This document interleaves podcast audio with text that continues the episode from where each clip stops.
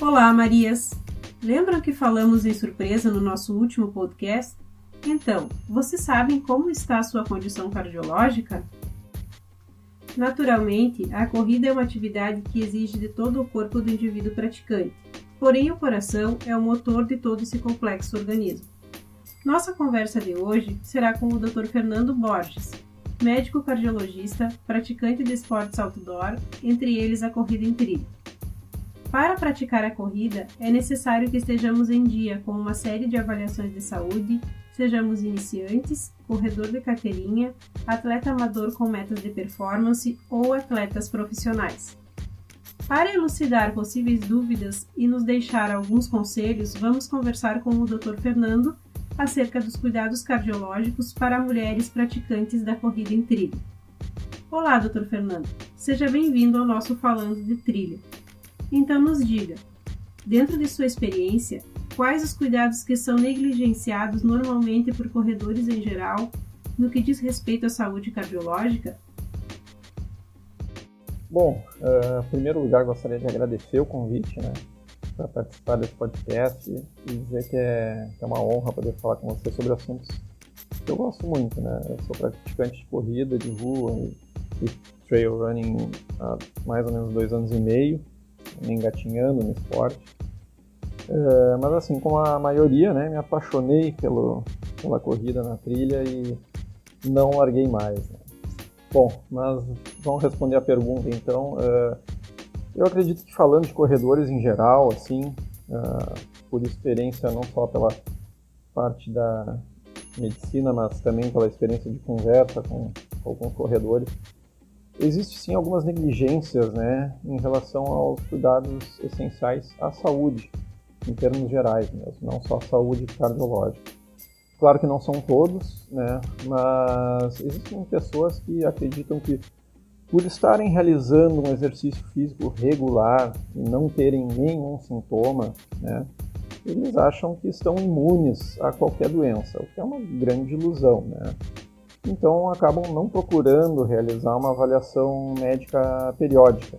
Bom, é, além disso, eu vejo que outras pessoas, por verem muita gente correndo, às vezes amigos, conhecidos, acabam entrando nesse mundo também sem qualquer tipo de avaliação, né? o que também é temerário. É, é importante dizer que toda, qualquer pessoa de qualquer idade deve passar por algum tipo de avaliação médica antes de iniciar na atividade física. Isso não é uma opinião, isso existem diretrizes, consensos de sociedades de cardiologia que orientam isso. Uh, claro que não quer dizer que todo mundo vai ter que fazer um exame de esteira, uma tonelada de exame de sangue, por exemplo, né? Isso, às vezes, uma simples consulta, até de rotina, já é suficiente para conversar com o médico sobre o assunto e ele liberar né, para fazer atividade física. Não necessariamente precisa consultar com um especialista, com cardiologista, etc. É, porque a gente tem que estar ciente que existem algumas uh, patologias que muitas vezes podem ser silenciosas, né, ou seja, não dão nenhum tipo de sintoma, e que podem ser facilmente identificadas, às vezes, num exame físico e numa história clínica bem feita, né, numa consulta médica. Uh, claro que assim a avaliação ela vai variar muito conforme a idade da pessoa, o tipo de atividade física proposta, objetivos, os riscos cardiológicos uh, de cada indivíduo, histórico familiar, hábitos. Então, são muitas variáveis que têm que ser contempladas para guiar uma avaliação. Né? uh, o que eu quero dizer é que mesmo que se você não sente nada e corre regularmente, não quer dizer que a saúde esteja em dia. Né? Problemas como hipertensão arterial, colesterol alto, diabetes, que são fatores de risco clássicos para desenvolvimento de doença cardiovascular, muitas vezes não dão sintomas. Né? E, e até mesmo algumas doenças cardíacas estruturais graves também podem ser assintomáticas. E até que um certo dia pode acontecer alguma coisa mais grave, né? Uh, outra uh, coisa que eu percebo às vezes é que pelo fato das pessoas se exercitarem regularmente, muitas vezes estarem dentro do peso ideal para o seu perfil, acreditam que uma dieta inadequada, consumo excessivo de álcool, até alguns hábitos piores, como tabagismo, uh, não vão trazer qualquer dano, que também né, é uma falácia. Uh, tem outro tipo também é, de corredor, aquele que quer um ganho de desempenho e de resultado muito rápido, às vezes extrapolando um pouco o limite do corpo, né? E isso, obviamente, tendo consequências, muitas lesões e que no final das contas acabam por atrapalhar até a busca por essa melhora. Aliás, o coração mesmo, né, é um músculo e também deve ser treinado e deve ser treinado com cuidado. Né? Agora então, falemos de anomalias. Muitas vezes as pessoas possuem alguma disfunção ou alteração e nem sabem disso, mas possuem. Desta forma, quais as anomalias cardiológicas mais comuns encontradas em corredores em geral? Bom, sim, é, existem várias anomalias que podem ser assintomáticas, né? ou seja, que não dão sintomas, mas que em um determinado momento podem causar um quadro mais grave. Né? Uh, nessa resposta eu não vou comentar que obviamente são mais prevalentes, aquilo que eu cheguei a pincelar na primeira resposta ali de hipertensão, diabetes, colesterol, são coisas que são silenciosas e aumentam o risco cardiovascular futuro, tá? mas acho que essa pergunta não é bem é, esse tema né, que, que se quer a resposta uh, são sobre anomalias cardíacas, né? Anomalias cardíacas elas são mais raras perante a população geral, né? Mas que tem que nos manter atento numa avaliação médica. Né? Eu não vou falar das anomalias cardíacas mais comuns por si só, mas as mais relacionadas com morte súbita em atletas, que eu acho que é essa que é a grande preocupação do pessoal em geral, né? Que pô, eu posso correr uma prova e não morrer no meio da prova, né? Então, eu vou dividir essa resposta basicamente por idade, tá? E isso tem um marco muito bem definido, que é os 35 anos. Uh, a principal causa de morte súbita em atletas menores de 35 anos é por uma alteração estrutural no coração. Ou seja, o coração, na sua conformação, ele não é normal. Tá? Digamos que quando construíram a casa, o material não era dos melhores e isso pode resultar em algum tipo de problema. Tá? Uh, dentro dessas anomalias estruturais do coração, a miocardiopatia hipertrófica é a causa mais comum de morte súbita em atletas jovens, tá? nessa faixa etária abaixo dos 35 anos. Ela é uma doença que está uh, eh, relacionada com uma alteração de fibras que compõem o músculo cardíaco, ocasionando um aumento de espessura das paredes, muitas vezes de maneira assimétrica e que acaba causando uma obstrução da saída do fluxo sanguíneo do coração, resultando classicamente em sintomas de dor torácica, tonturas, arritmias e, em casos né, mais graves, a própria morte súbita. Uh, também existem outras anomalias estruturais do coração, que também são casos de morte, morte súbita nessa população jovem. Uh, uma das principais, inclusive na Europa e descendentes de europeus, é a displasia arritmogênica do ventrículo direito, que também é uma alteração da, da estrutura do, do, ventrículo direito que acaba causando arritmias ventriculares muito graves, que também acabam levando à morte súbita. Uh, outras anomalias, a gente pode dizer que são anomalias uh, congênitas da formação das coronárias, a síndrome de Marfan, etc. Uh, ainda dentro das anomalias nessa população mais jovem, a gente tem algumas síndromes de arritmias hereditárias, como a síndrome do QT longo, síndrome de Brugada, que também podem causar arritmias graves. Bom, aí então, falando acima dos 35 anos de idade, uh, a maior causa de morte súbita é a doença coronariana. Tá? Ela é relacionada com a obstrução do fluxo sanguíneo dessas pequenas artérias que nutrem o músculo cardíaco, uh, muitas vezes por formação de uma placa aterosclerótica que vai aumentando com o passar dos anos uh, e que pode obstruir esse fluxo, ocasionando, ocasionando o famoso infarto agudo do miocárdio ou até algumas arritmias graves, né, que podem levar também à morte súbita. Uh, nesse caso, né, a casa foi construída normalmente, mas com o tempo não se cuidou muito bem da manutenção e encanamento ali foi entupindo, digamos, ao longo do tempo. Né. Então, essas são as causas mais comumente relacionadas à morte súbita em atletas. Tá? Uh, são esses os tipos de patologias mais graves que a gente tem que procurar, digamos, numa avaliação clínica cardiológica. Uh, mas claro que existem outras patologias cardíacas que também podem complicar durante o esforço, né, como doenças das válvulas do coração, uh, cardiopatias congênitas, que seriam problemas na formação do coração, né, digamos que a casa que a gente montou, a parede pode estar com um buraco grande, a, a, o quarto está no lugar da cozinha, então tem algumas alterações assim congênitas muito complexas que também podem ser, trazer consequências graves. Inflamações do coração, miocardites, é, etc. Tá certo, doutor mas às vezes parece que está tudo bem e sentimos algum desconforto durante um treino ou prova. Então, se isso acontecer, como os corredores podem identificar sinais anormais em sua saúde cardiológica? É, acho que qualquer sintoma que fuja do usual do corredor é, deve ser avaliado. Né?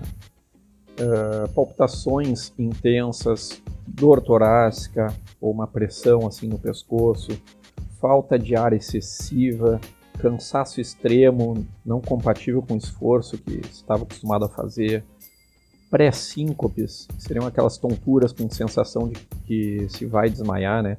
Ou propriamente as síncopes mesmo, que seria os desmaios, né? De perder a consciência. Eles são sintomas de alerta para o corredor. Tá?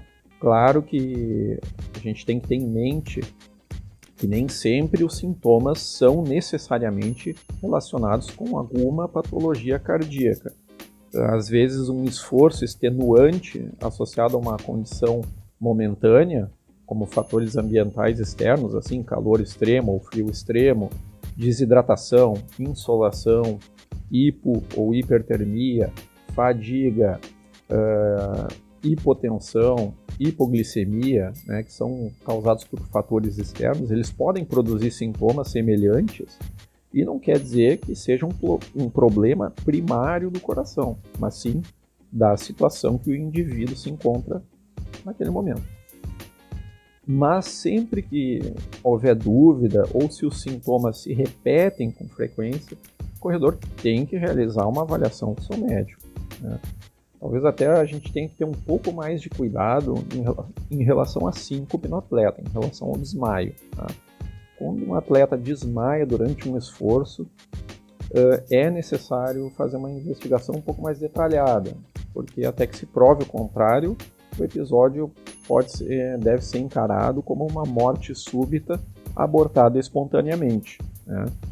Na verdade, o médico avaliar, ele tem que ter uma sensibilidade apurada para saber avaliar se os sintomas podem ser indicativos de algum estado patológico ou se são meramente consequência de um treino mais intenso, né, numa competição ou por fatores externos.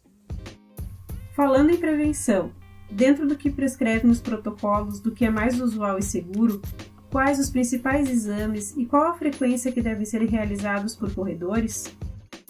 Essa pergunta é bem difícil de responder. Né? Até porque as próprias sociedades de cardiologia elas não têm um consenso entre si.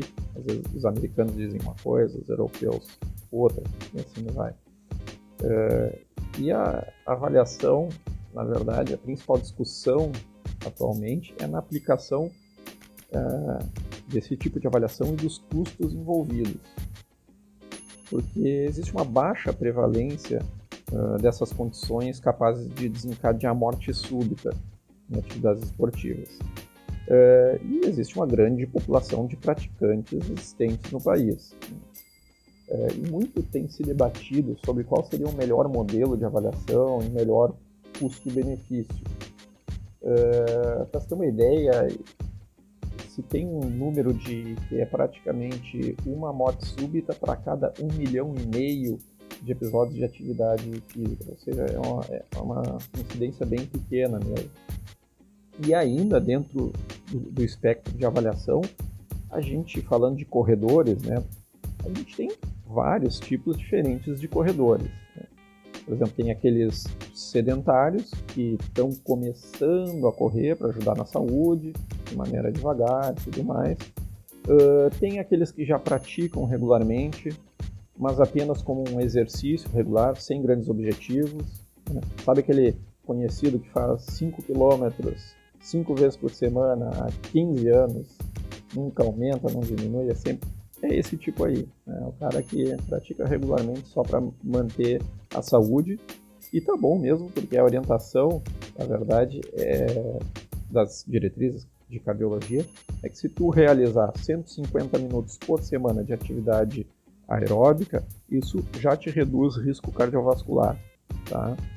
Uh, mas tem também aqueles esportistas mais entusiasmados, né, que estão um degrau acima ali, uh, que são aqueles que estão sempre buscando superar os limites, se comprometem com um treinamento um pouquinho mais específico, participam regularmente de provas, sempre com uma intenção né, de aumentar a quilometragem, melhorar o tempo.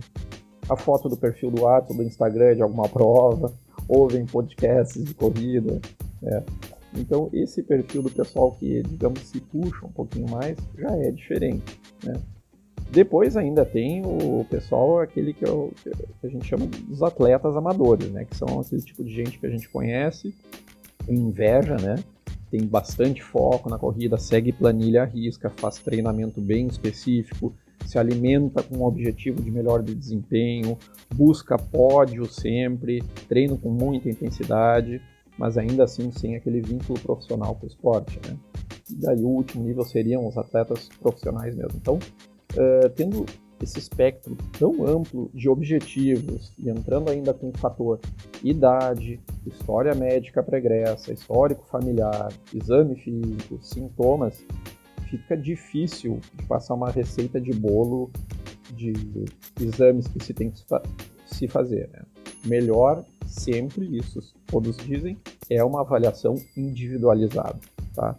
Mas assim, tendo isso em mente, eu vou simplificar um pouco minha resposta em relação aos exames, focando mais nesse tipo de esportistas que treinam com mais, um pouco mais de intensidade. Tá?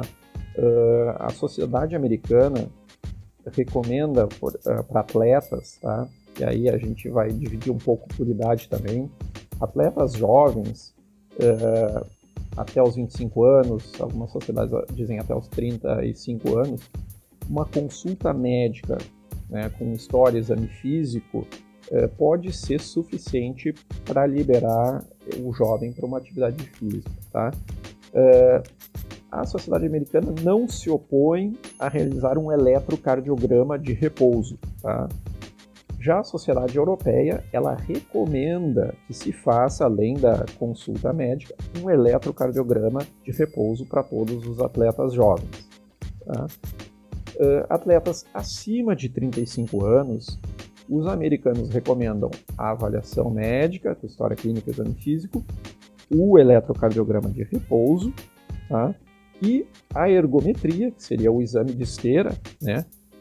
apenas para aqueles com fator de risco cardiovascular, uh, que seriam homens acima de 40, 40 anos, mulheres acima de 50 anos, e aí outras doenças crônicas envolvidas, hipertensão, diabetes, colesterol alto, hábitos como tabagismo, um histórico familiar para doença coronariana, né, o pai teve infarto, ou colocou estente, ou fez uma cirurgia de ponto safena, né, um histórico familiar também seria um fator de risco para doença cardiovascular. Então, para esses indivíduos, se faria a ergometria a sociedade europeia já mete ergometria para todos acima de 35 anos.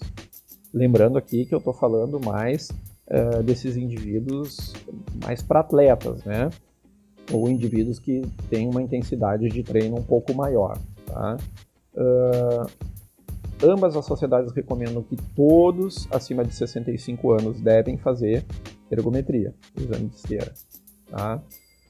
Alguns grupos defendem um pouco a utilização do ecocardiograma, que seria a ecografia do coração, seria para avaliar essas doen doenças estruturais nos atletas, mas isso não entra num consenso de avaliação de screening para todos. Tá? Seria também uma coisa talvez um pouco mais individualizada. É, o importante é saber que a grande maioria das patologias elas podem ser identificadas por uma boa anamnese, um bom exame físico e um simples eletrocardiograma. Os outros exames complementares eles podem ser necessários para uma melhor avaliação, variando aí de caso a caso, né? Então, a própria ergometria, ecocardiograma, ressonância magnética cardíaca, Holter, estudo eletrofisiológico, cateterismo cardíaco, seriam outros exames assim complementares, uh, mas aí um pouco mais individualizados para cada situação. E a periodicidade para avaliação nos atletas, uh, os atletas jovens seria mais ou menos a cada dois anos e anual né, nessa população de atletas acima dos 35 anos. Então, sabemos que a saúde é algo complexo e que não somente do coração temos que cuidar. Além dos exames cardiológicos, quais outros são importantes para um diagnóstico apurado das condições de saúde de um corredor? É, na verdade, a, saúde é um estado de completo bem-estar físico, mental e social. Né? E isso se compõe de muitos fatores genéticos, físicos, psicológicos, sociais, etc. Eh, as recomendações para os corredores são as mesmas da população geral. Né? Então, exames que se relacionam com a prevenção de doenças crônicas devem uh, ser sempre realizados conforme o perfil de cada um. Entre os exames de rotina visando saúde, assim, a gente tem que destacar o hemograma completo, que seria o exame para ver anemia, ver as células de defesa do organismo, a glicemia de jejum, que é para ver se a pessoa tem diabetes, ureia, creatinina, que seriam para avaliar a função renal, né, a função dos rins, uh, o lipidograma completo, né, o perfil lipídico, né, que é para avaliar os índices de, de colesterol e triglicerídeos, o ácido úrico, exames de função do fígado, função da tireoide, exame de urina, algumas sorologias de hepatites, HIV, chagas, uh, entre outros. Né? Exames para de detecção de precoce de câncer, como o citopatológico do, do colo do útero para as mulheres, né, o Papa Nicolau, as mamografias, ecografia mamária, o exame de próstata nos homens, endoscopia digestiva alta e baixa para detecção de tumores gastrointestinais, ecografia abdominal total, raio-x de tórax, etc., variando conforme a idade, histórico e orientações do, do seu médico. Doutor Fernando, para finalizar e direcionando esse questionamento ao público feminino, nos diga o seguinte: por suas características fisiológicas e genéticas, quais os principais cuidados que as mulheres devem ter ao praticar a corrida? É, as mulheres têm realmente algumas diferenças em relação aos homens. Né? Isso se refere desde a estrutura física, aos níveis hormonais, até um risco maior de desenvolver determinadas doenças. Mulher tende a ter uma maior quantidade de gordura corporal e uma menor massa muscular, né? E as estruturas ósseas e resistência dos tendões também podem ter umas pequenas diferenças. É, a mulher geralmente tem um quadril mais largo, por exemplo, sendo importante focar bastante no fortalecimento muscular dessa região, uma melhor estabilização do quadril durante a corrida, de evitar lesões. Né? Também por ter esse quadril geralmente mais largo e por ter uma menor massa muscular, a mulher tem duas vezes mais chance de ter o joelho valgo, é, são aqueles joelhos que ficam para dentro, é, os pés para fora, os joelhos daqueles que se encostam, o pé fica, fica afastado, né, ou as pernas em X, que as pessoas chamam. E também tem que ser observado com fortalecimento dos membros inferiores, correção de passada da corrida a fim de evitar lesões ligamentares do, do, do joelho. Né? Uh, existem também algumas doenças que são mais comuns em mulheres, por exemplo, o hipotireoidismo, que é a diminuição da função da glândula da tireoide, né? ele chega a ser sete vezes mais comum nas mulheres. Né? É, no hipotireoidismo ocorre então uma, uma diminuição de produção de, de, hormônios que regulam o metabolismo, facilitando então a retenção líquida, o ganho de peso, trazendo sonolência, constipação, maior risco de hipertensão, etc. Isso tudo pode inclusive diminuir o desempenho de treino né, e de corrida. É um hormônio uh, feminino muito conhecido por todos é o estrogênio, né? Ele é um hormônio que, além de agir no desenvolvimento mamário, ciclo menstrual, distribuição da gordura corporal na mulher, ele age como moderador da ação de células responsáveis pela formação e reabsorção óssea. Então, na menopausa, com a queda dos níveis uh, dele, o risco de desenvolver osteoporose aumenta. Tem que ficar um pouco atento a isso. Mas, às vezes, em corredoras, inclusive mais jovens, que realizam treinamento físico extremo por tempo prolongado, muitas vezes associado a uma dieta para perder peso, ganhar massa muscular, mais pressão psicológica para atingir o objetivo, visando a melhora rápida do desempenho, pode acabar diminuindo o nível sérico desse hormônio, levando inclusive a amenorreia, que seria a parada da menstruação né? e, consequentemente, podendo fragilizar a estrutura óssea né? e facilitar lesões, como fraturas de estresse, por exemplo. Sem contar a questão psicológica, que juntando todo esse contexto, é, pode desenvolver um quadro de depressão, onde a mulher já tem duas vezes mais chance em relação ao homem de desenvolver esse tipo de, de patologia, e também de distúrbios alimentares, né, que é cerca de nove vezes mais comum nas mulheres. Então, é um quadro que acaba sendo mais comum assim em atletas, né? Mas sempre é bom ficar atento, tá?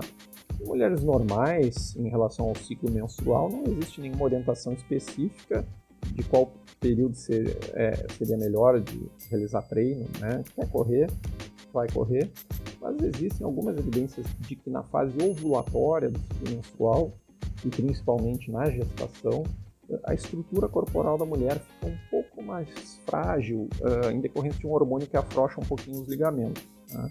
Na gestante fica mais fácil de compreender isso, né? porque os tecidos precisam ganhar mais elasticidade é, para o aumento do útero, das estruturas pélvicas, etc.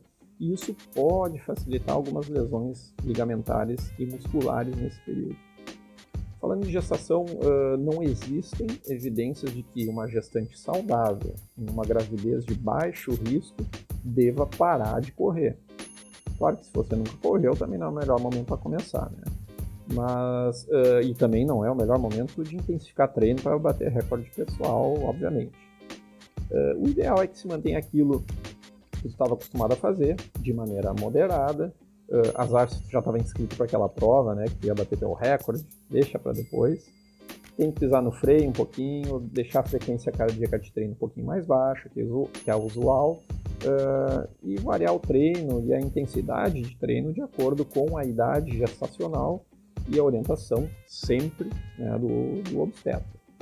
Uh, mas tem que se saber que o exercício físico na gestação ele é sempre benéfico, sim, traz melhor qualidade de vida para a gestante, uh, ajuda a reduzir risco de diabetes gestacional, de hipertensão arterial gestacional e ajuda inclusive no momento do parto. Uh, o pós-parto, então, ele tem que obedecer às orientações do obstetra, né? E o retorno aos treinos ele varia um pouco também de acordo com o tipo de parto podendo se retornar a um ritmo mais leve em mais ou menos 15 dias depois de um parto normal, em torno de 45 a 60 dias depois de uma cesariana, mas sempre né, com orientação do, do obstetra. Uh, na verdade, o que a gente tem que combater sempre é essa questão do sedentarismo. Né? O sedentarismo ele é um preditor de mortalidade tão forte quanto o fumo, hipertensão, diabetes. Né? Os sedentários, eles possuem duas a três vezes mais chance de morrer que os indivíduos fisicamente ativos. Uh, e mesmo que tu inicie tardiamente nessa vida uh, uma atividade física, ela vai trazer benefícios, independente da idade. Né? Portanto, bora correr, né, mulherada? Uh, correr melhora a saúde, diminui o risco de desenvolver doenças cardiovasculares, ajuda no controle de doenças crônicas já estabelecidas, como hipertensão, diabetes, colesterol alto, é, dá mais disposição, aumenta o metabolismo basal, facilitando o controle de peso, pode ajudar a melhorar sintomas de TPM e da menopausa, ajuda no controle da depressão e transtorno de ansiedade, aumenta a interação social, melhora a autoestima, enfim. Corram, né? corram com responsabilidade, mas corram felizes. Uh, acho que era esse meu recado. Muito obrigado a todos. Um grande abraço. Doutor, agradecemos a colaboração e tudo o que nos trouxe no dia de hoje. O Dr. Fernando Kessler Borges, médico formado pela Universidade Federal de Ciências da Saúde de Porto Alegre, possui duas residências. Uma em clínica médica, também pela Universidade Federal de Ciências da Saúde de Porto Alegre, e outra em cardiologia, pela Santa Casa de Misericórdia de Porto Alegre. Atua como médico cardiologista do Grupo Hospitalar Conceição, no Hospital Fêmea. Por hoje era isso, gurias. Agora sabemos a importância de estarmos atentas à saúde cardiológica para que possamos aproveitar mais e mais os benefícios da vida esportiva. Até semana que vem, porque teremos um novo podcast. Afinal, somos todas Marias da Tribo.